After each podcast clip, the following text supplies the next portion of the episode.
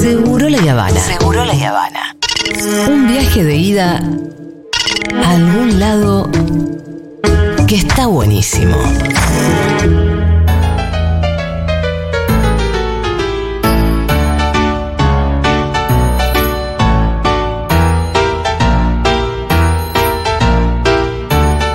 Bueno, antes de darle paso a formalmente a la columna de Aldana Contreras, quiero leer algunos mensajes porque han llegado muchos.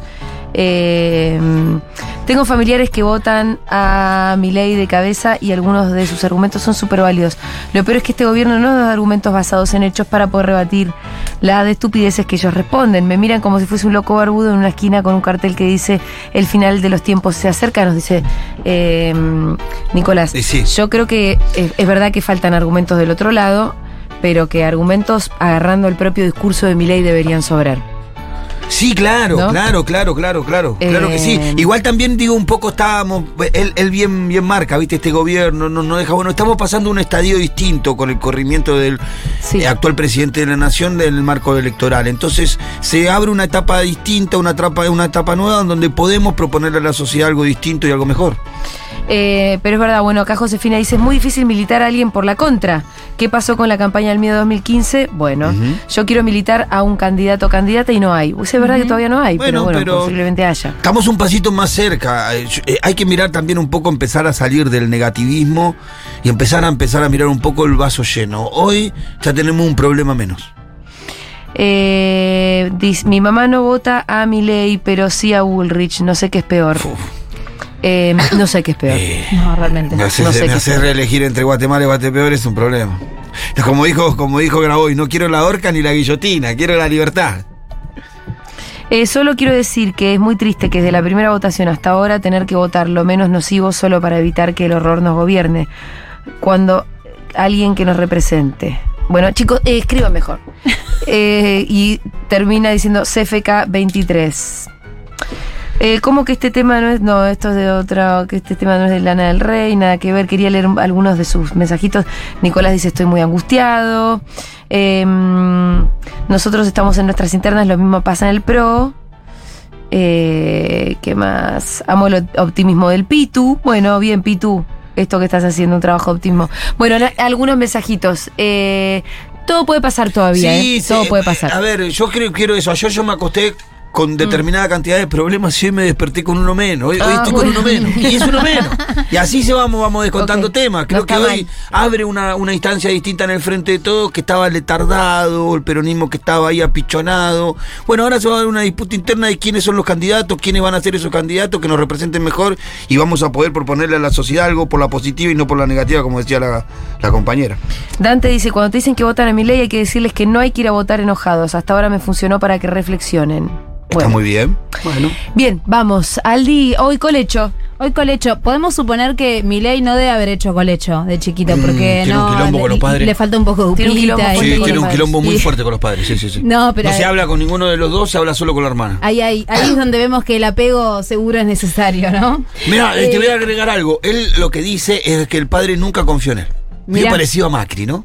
Mira. Y que el, el padre lo basurió muchísimo cuando él empezó a estudiar economía. Y ahí tenemos el porqué, todo lo que hicimos esta columna es cierto. Hagan lupita, loco. Hagan lupita y colechen. Por favor. Bueno, colechar, como dijo Julita, es dormir con, ni- con el niño o la niña en la misma cama. La definición concreta, o sea, más acertada de colecho es la misma cama, compartir el lecho. Pero también se le dice colecho a ahora esas cunas que se venden ya hace Que varios años, pegadas. que vienen con para que le saques la barandita y que queden pegados como un sidecar de cuna adosado a tu cama, ¿sí? Eh, del colecho se habla mucho, hay mucha controversia y hay mucha desinformación. De verdad que todavía seguimos escuchando cosas muy desactualizadas y si bien es cierto, voy a empezar planteando como el problema, si bien es cierto que hay como una mirada eh, muy polarizada entre las sociedades de pediatría y demás, de decir el colecho es protector o el colecho favorece el, el síndrome de muerte súbita del lactante, hay como dos miradas muy opuestas. Hoy en día hay consensos que todos llegan a la misma conclusión. Che, hay que darle a las familias la información para que la familia decida, porque ninguna de estas consecuencias es tan clara o está tan directamente relacionada únicamente con el colecho, ¿sí? Aclaro, r- chiquito. Síndrome de muerte súbita del lactante es que fallezca un bebé de menos de un año Sí. sin causa aparente. Sí. ¿Sí? No se sabe, no acá, en ninguna parte del mundo, los motivos reales de por, cuál, de, de por qué sucede esto. Lo que se conocen son factores de riesgo. Sí. Es decir, se toman X cantidad de casos y se analiza qué cosas había en común Mm. para decir, bueno, se supone que esto es factor de riesgo o es factor protector ante el síndrome de muerte súbita del lactante. El colecho entró en algún momento dentro del grupo factor de, de riesgo. factor de riesgo porque había casos en los que se suponía que había habido asfixia. ¿Sí? Pero lo que hoy se sabe es que el colecho practicado de manera segura, Claro. que ahora después veremos qué es eso, no es una causa, eh, digamos, directa de síndrome de muerte súbita del lactante. Porque pará, el colecho no es que era un riesgo por una cuestión medio mágica. No. Era un riesgo porque te podés dormir arriba del bebé, se te cae un almohadón arriba del bebé. Exactamente, hay un montón de cuestiones que Es pueden concreto, hacer digamos, que el el- dormir junto con tu bebé pueda ser, eh, digamos, como algo más peligroso, pero tienen que ver con otras cosas, ¿sí? Y, y, de hecho, los estudios que revisan, mejor dicho, las revisiones de esos estudios que en algún momento ubicaron al colecho como algo peligroso, lo que dicen es, ojo, había otro montón de cosas ahí en esa escena que hacían que para el bebé sea peligroso, no solamente que duerma, que comparta No la el cama, colecho en no sí el mismo, sino que el bebé adentro de la cama está cerca de una manta, de una almohada. A veces entre dos cuerpos. Entre dos cuerpos. ¿Cómo tiene data Pitu de sí, eh, es que cuando estás ahí te das cuenta. Exactamente. Yo me acuerdo de estar Rita, al- muy chiquita, al lado de una pared gigante que era la espalda Claro. peluda de Fede. ¿Por qué el detalle de lo peludo? Sí, sí. Ese es un detalle. Para que ustedes se dieran un poco que imagen. defender a mi amigo. ese es un detalle innecesario. Era para que ustedes se dieran una imagen Está aterradora, ¿no? Pero era como una espalda, era como un muro, ¿entendés? Y además Fede tiene un sueño pesado. Sí. Yo cada tanto imaginaba, ¿qué pasa si el chabón hace bloom? Sí. Sí, claro, bueno, es peligroso. ¿Y ahí qué hiciste? ¿Te la pusiste de tu costado? Sí, claro. Probablemente. Sí, que yo no- Bueno. ni- directamente no dormía. De- dura, así tiesa. Sí, no, Tisa mirándola, respira, no respira, respira, no respira, toda la noche. Ahora vamos a ver algunos de, de- esto, ¿no? De las pautas de colecho segura. Pero es cierto que tal cual, cuando caes en el colecho, ¿no? Porque muchas veces, ¿qué se dice durante el embarazo? Yo ni en pedo voy a colechar, a mí no me gusta eso, la pareja por un lado, eso lo escucho un montón. Ay, es ¿viste? gracioso cuando planean, ¿no? Que no planifiquen, es algo que decimos mucho desde esta columna. No planifiquen durante la gestación ni, ni fantaseando en un hijo, porque de verdad después las cosas son distintas. O al menos date la posibilidad de que no sea lo que te imaginaste. Sí. Entonces, lo que terminamos viendo, quienes acompañamos crianzas, es que se cae en el colecho sin tener en cuenta todas estas cuestiones. Motivos por los cuales el colecho termina siendo algo que eh, ayer leía un estudio que decía que el 85% de las personas que dan la teta en algún momento durmieron con sus bebés. Bueno, ese es el motivo principal. Cuando das la teta y tu bebé se despierta cada una hora y veinte, es mucho más cómodo estar acostada, levantarte camisón y, Y ya. seguir durmiendo. Sí, claro. ¿Sí? Sabemos que los bebés tienen que comer muy frecuentemente en su primer mes de vida y más también, ¿no? Eh, durante el día y durante la noche, y entonces es mucho más cómodo que estar levantándote, levantarte el camisón y listo. Entonces, uno de los motivos por los cuales el colecho se da es la lactancia. Y quiero decir algo acá, que medio que ahí empieza a generarse este ruido de entre el colecho es peligroso, pero a la vez la lactancia es un factor protector del síndrome de muerte súbita del lactante. Entonces, si el colecho me garantiza la lactancia, ¿qué onda ahí? Hay que mensurar qué es lo que más, ¿no? Por eso digo que es esto, es controversia, no hay nada to- eh, eh, de- del todo definido. Después, se cae también en el colecho porque algo que trajimos mucho en esta columna, y recién lo decíamos a modo de chiste, el colecho lo que me trae es contacto con mi bebé y los bebés se calman en contacto. Sí, claro. Se calman, dejan de llorar. Pero es que dejan de llorar. dejan de llorar. Y cuando vos tenés un bebé de 20 días, 2 meses, 4 meses que llora la ¿Vos querés madrugada, que deje de llorar? La traes en la cama, deja de llorar, no te preocupes, déjalo ahí. Es muy sencillo, ¿no? Decís, ah, si con esto se calmó y yo voy a poder dormir un poquitito más, listo, me quedo con el bebé en la cama. Recordemos que en la noche, la oscuridad, la oscuridad, la quietud. Pero además, eh, fíjate cómo eh, claramente es mejor para todos. En, un- en un momento, no toda la vida. Yo entiendo que hay un momento que uno quiere que se vaya de Ni la cama. hablar, y vamos a Pero si, poquito de eso. si el bebé está, está llorando y vos estás despierta por eso, porque el bebé está llorando, entonces vos también estás llorando y todo se soluciona metiendo al bebé en la cama, es Sí, sí. dos más dos, ¿no? Porque además cuando ya van 10 minutos de tu escena, tipo los tres chiflados de apoyar al bebé en la cuna, que, acostarte, Sí. que se despierte, levantarte. ah, eh, Sí. ya está, decís, eh, con- ¿contra quién estoy luchando? Ya o sea, está, ya está. Me tengo que rendir ante esta situación. Después también se cae en el colecho, aún sin querer, porque el sueño del bebé, también lo hablamos acá muchas veces, no se parece en nada al sueño de un adulto. Y así no tome teta y tome mamadera, se va a despertar seguido, mucho más de lo que te imaginaste. Y si va a descansar mejor en contacto con vos y va a conciliar el sueño mucho más rápido, porque algo que pasa con el colecho es parecido a lo que pasa con los bebés prematuros que eh, se les indica contacto piel a piel, que es que se regula el ritmo de respiración, los bebés descansan en tramos un poquito más largos porque medio que entran en la misma que la madre, y entonces eso hace que, nada, si en la cuna durmía una hora y en tu cama tres, de vuelta, ¿qué vas a elegir? Claro. Tu cama, ¿sí? Entonces, Vuelvo a decir esto, no hay evidencia dura, fuerte hoy en día, y me puse a estudiar hoy a la mañana de nuevo, que indique que el colecho per se es peligroso. Vamos a ver cuáles son los factores de riesgo que pueden hacer que el colecho sea peligroso. Que haya... Una espalda peluda. Una espalda peluda no está acá, pero lo podemos sumar. Que haya consumo materno de alcohol o eh, de cigarrillo, Y aunque sí. no... Bueno, es que es medio obvio, pero hay que decirlo, hay que decirlo. Es peligroso para los padres Eh, también eso. exactamente. ¿eh? No fumen en la cama, loco. Para los padres tampoco. No fumen en la cama y si fuman durante las primeras 14 semanas, la indicación es no compartir cama con ese bebé porque el humo de segunda mano está así indicado como un factor de riesgo. Pero perdón, ni en la cama ni en el Ni living en la cama ni en el living. bebé, no, ¿no? claro, exactamente. Afuera, chicos. Sí, y bañate antes de acostarte. Eh, bebés prematuros, bebé de bajo peso. Dormir con el bebé, pero no en una cama, sino en un, en un eh, ¿cómo se llama? En un sillón o en una Sí. silla. Quedarte dormido con el bebé, eso sí es un factor de riesgo Sí. del síndrome de muerte súbita del lactante. Entonces, Porque se cae. Exactamente, porque se puede caer. Entonces ahí es donde empezamos a decir, bueno, es un síndrome porque no hay una causa aparente igual en todos, pero si empezamos a hilar fino y pasaron otras cosas. Pasaron ahí, cosas. Una contusión o hubo asfixia, digo, pasaron otras cosas. Sí. Muchas veces se supone que entraron como en un sueño tan profundo que no se despertaron, ¿sí? De hecho es muy loco porque el colecho se considera factor de riesgo muchas veces, pero en inglés, síndrome de muerte Sí. súbita del lactante se, se conoce también como muerte en la cuna. Porque se dormían estando en la cuna, o sea, que se quedan dormidos ahí Sí. y así, así se morían. Entonces digo, el colecho, al generar movimiento constante, lo que hace es que el bebé nunca entre en un sueño tan profundo, Ah. del cual se supone que podría aparecer ahí un motivo por el cual después no se despiertan, ¿sí? Entonces, mi posición, ya la conocen acá en esta columna, nunca es decir hagan esto o hagan lo otro, sino que piensen y evalúen según cada, digamos, familia. Hay familias que te dicen, ya con los bebés nacidos, yo no quiero dormir con mi bebé y está perfecto, entonces lo pones en una cunita, al lado de tu cama. ¿Por qué digo al lado? Porque en algo que coincide en las sociedades de pediatría del mundo es que la cohabitación hasta los seis meses es protectora de la muerte súbita del lactante. Entonces, ¿no querés compartir cama? Perfecto, pero compartí ¿Y habitación. por qué?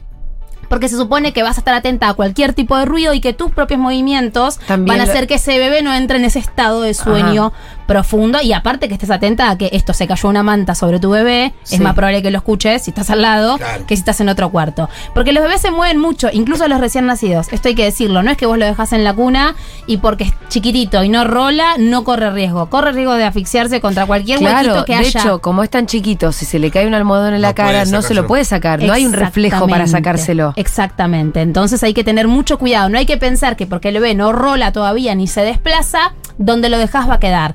Todas las caídas de la cama o de, o de, digamos, su- superficies altas tienen que ver con esto, con me di vuelta un segundo y el bebé se cayó. Entonces, si les parece, pasamos a las pautas de colecho seguro. Bien.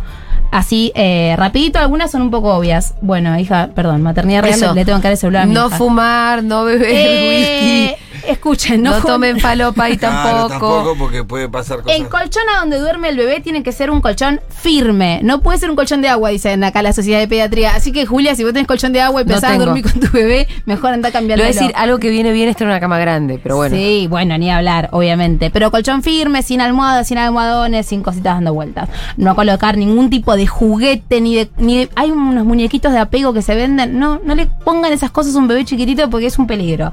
Eh, no hacer colecho en sillones o sofás, ya lo dijimos. Ubicar siempre al bebé del costado de uno de los mapadres. Y no en el medio. Y no en el medio. Y que esté es- la pared, pared, bebé, otra persona. Claro. ¿Sí? Entonces, por lo general, ¿quién le va a dar la teta o quién En va a el alimentar? barrio, sabía eso que te comenté porque en el barrio falleció una criatura así. Claro, porque estaba en el Entre dos. medio. En el medio, sí. Mira. Sabés la, sabés la, la, ¿Qué la desazón de esos padres. Ay, Dios. yo no me puedo, no me lo puedo Por imaginar. eso demos bola a estas cosas porque No después me lo puedo pasan. y- imaginar. Sí. Eh, nunca había un tipo tan como en, en el Sí. limbo. Ay, ¿sabes una de las cosas que estuve leyendo cuando preparé Porque encima el padre, perdón, porque encima Sí, el como medio parecido, porque el padre fue el que terminó sobre la, la criatura, Sí. sin darse cuenta. Y sí, si te dormís. Bueno, esto, una cosa que leí que me pareció muy interesante y viene a colación es que si alguien está durmiendo en la cama Sí. y vos vas a apoyar a ese bebé, le tenés que avisar a esa persona, porque si la persona no sabe, vos no estás en ese estado de alerta en el que te quedas tiesa, Sí, sino que yo, la yo todo el tiempo le decía, Fer, está al lado tuyo. Pero muchos sé, accidentes de asfixia tienen que ver con esto, con que se apoya el bebé, vos te vas, el otro ni sabía, Sí. y bueno, ¿no? Situaciones,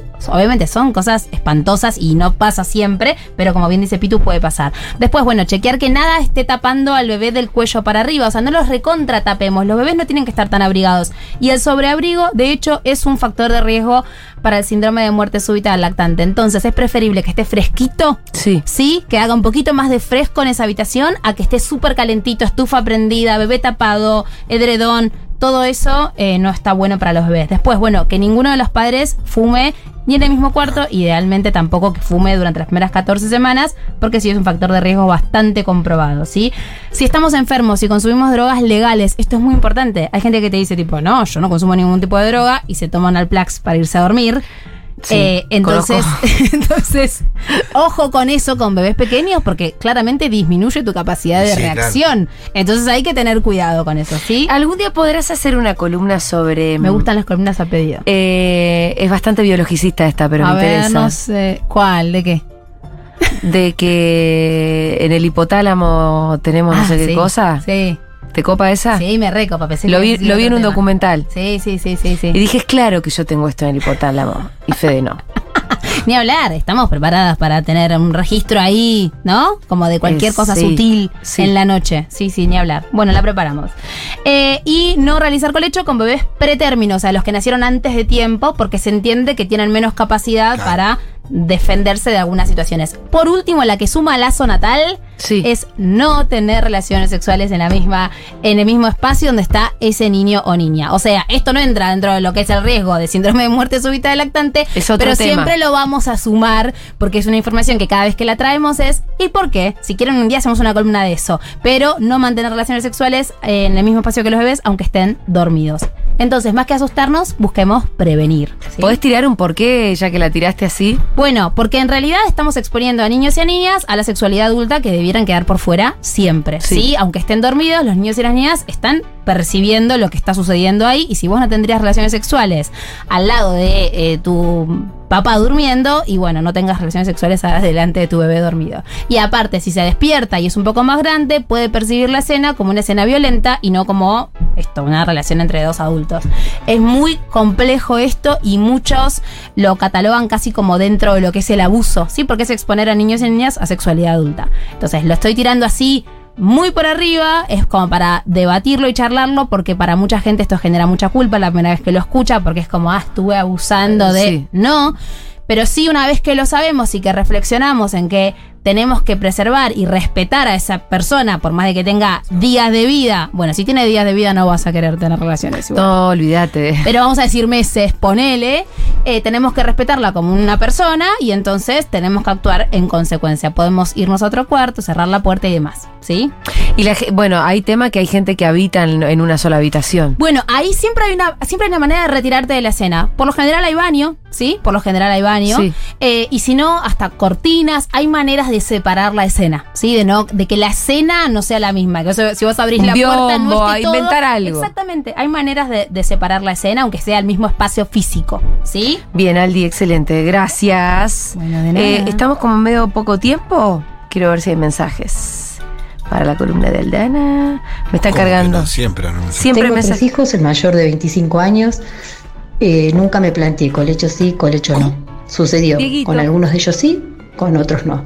Igual que la teta, fue una relación, fue de a dos. Y así de fácil fue dejarlo, tanto la teta como el colecho. Era algo que se establecía entre el bebé y yo.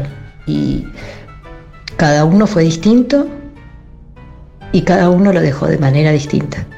Pero fundamental para mí estar atenta a lo que nos pasa, a lo que nos pasa a los dos, comunicados con el bebé. Ahí está. Eh, muy lindo. Aguante las camitas colecho, nos dicen acá, dormís bien vos, tu pareja, el Bepi y está mano la teta. Tuve el pibe ocho meses en esa cunita con la tranquilidad de que nada lo pusiera en peligro y ya cuando los bebés están un poquito más grandes es más tranquilo colechar en la misma cama. Si quieren, podemos hacer después una columna de cómo descolechar este fantasma de después no se te va más de la cama. Claro. ¿No? Digo, podemos después pensar algo que tenga que ver con, bueno, ok, coleché y ahora quiero dejar de hacerlo. ¿Cómo ¿Qué hago? hago? Porque está esta idea de no se te va más, ¿no? Escucha este mensaje de Juan, Juan Di, me hace cagar de risa. Dice, qué miedo un bebé. Salen recrudos, tienen un botón de autodestruir en el medio de la cabeza, como que mueren súbitamente. Eh, no nos extinguimos de ojete. Re No. miedo. Ve, sí, te Es- tiene es miedo, porque bebé. lo Es que para dice, temer. ¿no? Eso de no nos, no nos extinguimos gente porque somos la especie que más desprotegida nace, Sí, ¿no? sí. Eh, chiques, yo no conocía lo que era el miedo hasta que no fui mamá, de verdad. El Sí. miedo de verdad, de que, de verdad, serio. Y sí, tenés otras preocupaciones. Eh, hola Aldi, me gustaría saber hasta qué edad, esta es una buena Bueno, pregunta, ¿es podemos- recomendable dormir con mapadres? En realidad, hoy en día, la evidencia psicológica dice que no hay una fecha, digamos, de expiración en la que uno dice hasta los cuatro está bien, después está mal. Hay que ver, depende para cada familia. Por lo general, entre los tres y los cuatro ya empieza a molestarnos o molestarle a ese niño o niña. Sí. Sí, entonces eso lo podemos ver para el lado, el- la segunda parte de colecho, pero esta idea de los va a hacer in- los va a hacer muy dependientes, les puede traer traumas, problemas en su sexualidad, no, no, no está para nada. Bueno, pero acá tenemos una niña que duerme a los 10 siguió con sus... Ah, bueno, pero ella la que está consultando. No, está consultando por otra. Bueno, los 10 ya podría decir que es un montón. ¿Sí? Una sobrina. sí. Te podría decir que es un Te montón, podría ¿no? decir que es un montón. Eh, después también está el, el- unos sistemas Híbridos. Híbridos. No. Porque Rita se pasa a la cama a las 6 de la mañana, Sí, sí, 5. claro. Yo diría primer septenio, primera infancia, 5 o 7 años, tiene lógica. Todavía que haya momentos Y híbridos. llueve, cuando hay tormentas se te viene. O, vos- o terminás vos acompañando a su llovía, cuarto. un trueno, pum, sabíamos que a los 6 segundos caía ella. Y venía, y venía, quiero dormir con vos. Y bueno, ¿qué va a hacer? Adentro, y ya está. Y sí, es que a veces es o vienen o te llaman. Acá yo tengo una que me llama Claro. directamente a la noche. Bueno, y después están las situaciones, ¿no? Que como bien a- a- a- en un momento decía Julia, ¿no? Hay situaciones que ya después de fuerza mayor te obligan a... Y Ay, en los barrios pasa mucho. Bueno, en los barrios pasa mucho de... Inclusive con esto que vos, eh, las relaciones sexuales, es todo Recontra. un tema. Hay familias que ponen día. Y sí. claro. Y que la familia tiene asumido que ese día y que... Y sí. Viste, los chicos van para Los allá, chicos los otros van van. para allá, yo me llevo a mi hermanito y sí. Sí, sí. bueno, ¿sabes Es qué? un lío, es Me un pareció muy interesante que la nueva mirada, digo, de los nuevos consensos dicen esto, che, no podemos decirle a la gente, no, no puedes colechar, porque hay situaciones en las que eso es imposible, eh, digamos. No, no que podés coger. Entonces, tenemos que ver de qué manera hacerlo Claro. lo más seguro posible. Sí, y que eso tampoco es la- la- el- el- el- no, no, no trae problemas graves, eso me calma un montón. Ajá. O sea, mis hermanos, nosotros lo mismo con mi vieja. Y sí. Yo me fui de casa y mis hermanos seguían durmiendo por una cuestión de espacio. Claro, tal cual. Y, y la verdad que no es tampoco la muerte de nadie. Y hay también hay otras maneras de generar corte, lo que hablan los, los psicólogos más eh, rancios, es no, no hay corte entre la mamá y el niño, no, no, hay, hay mil maneras de generar corte que no sean únicamente no dormir con ese niño o niña, digamos, para que, digo, la idea de que si hay un corte, ese niño va a poder crecer de manera separada, hay mil maneras, no solamente donde duerme. Bueno, muy bien, se nos hizo tarde. Gracias a Aldana. Contreras. Ya venimos.